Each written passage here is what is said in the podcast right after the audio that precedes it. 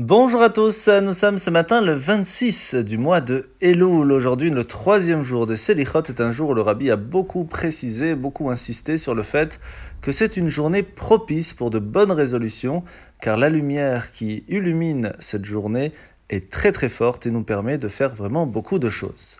Alors quelles sont les choses qu'il faudrait faire? Eh bien le Tania aujourd'hui dans les Greta Kodesh où nous allons finir aujourd'hui le chapitre 17, l'Admour Azaken va nous ramener une phrase Lechol tichlar haitiketz rechava mitzvatecha meod. Surtout de façon générale dans le monde, il y a une fin.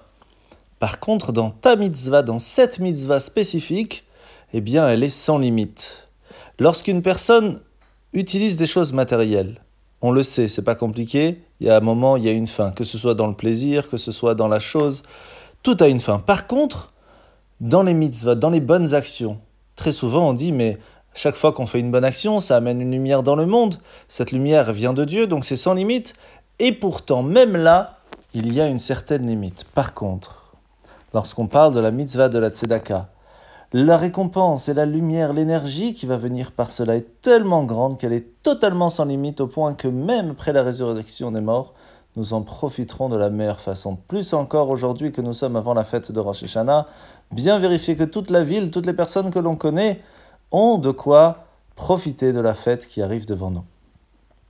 La mitzvah de ce matin, mitzvah positive numéro 59, c'est l'importance de sonner du chauffard à chaque korban, à chaque sacrifice lorsqu'il y avait le temple, D'où l'importance aujourd'hui de faire la prière et de le faire avec joie.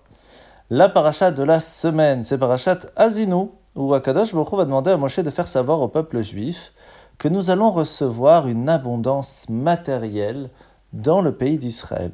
Par contre, il nous avertit que l'opulence, la richesse, pourrait conduire à se rebeller contre lui. D'où l'importance de faire attention d'utiliser ce que l'on va recevoir pour des choses qui sont bien et ne pas trop aller dans la recherche du plaisir, dans l'excès de l'autocomplaisance.